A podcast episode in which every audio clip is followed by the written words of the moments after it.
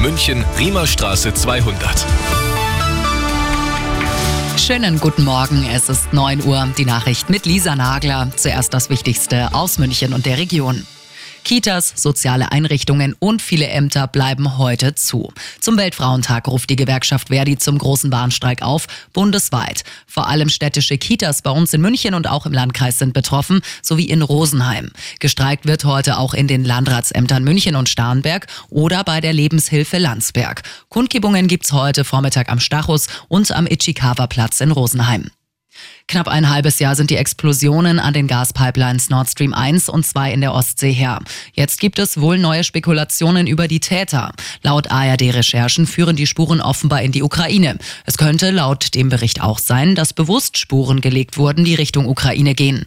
Der Leiter des ukrainischen Präsidialbüros schreibt auf Twitter, Kiew habe nichts mit dem Vorfall in der Ostsee zu tun. In der Fußball Champions League, da geht's heute für den FC Bayern ums Weiterkommen. Daheim in der Allianz Arena und nach einem 1 zu 0 Sieg im Hinspiel vor drei Wochen. Spielerische Klasse, Kampf, Leidenschaft. Nicht nur darauf kommt's heute Abend an, wie Thomas Müller weiß. Klar ist, äh, dass in so einem Topspiel äh, kannst du dir auch Pläne zurechtlegen, wie du willst. Ja, du brauchst äh, das Quäntchen Glück auch vom Spielverlauf her und dementsprechend Wird's ein heißer Tanz? 21 Uhr ist Anpfiff, The Zone überträgt. Und das ist sonst noch los in München und der Region. Macht Reiter weiter. Offiziell wäre eine dritte Amtszeit des Münchner Oberbürgermeisters zumindest möglich. Das bayerische Kabinett hat die Altersgrenze für Kommunalpolitiker aufgehoben.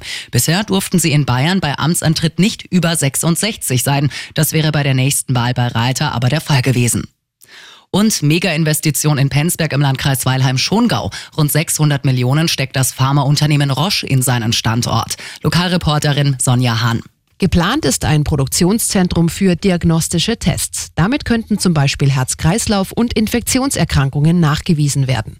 Voraussichtlich in vier Jahren soll der Neubau in Penzberg fertig sein. Immer gut informiert. Mehr Nachrichten für München und die Region wieder um 10. Und jetzt der zuverlässige Verkehrsservice mit Sandra Lehmann.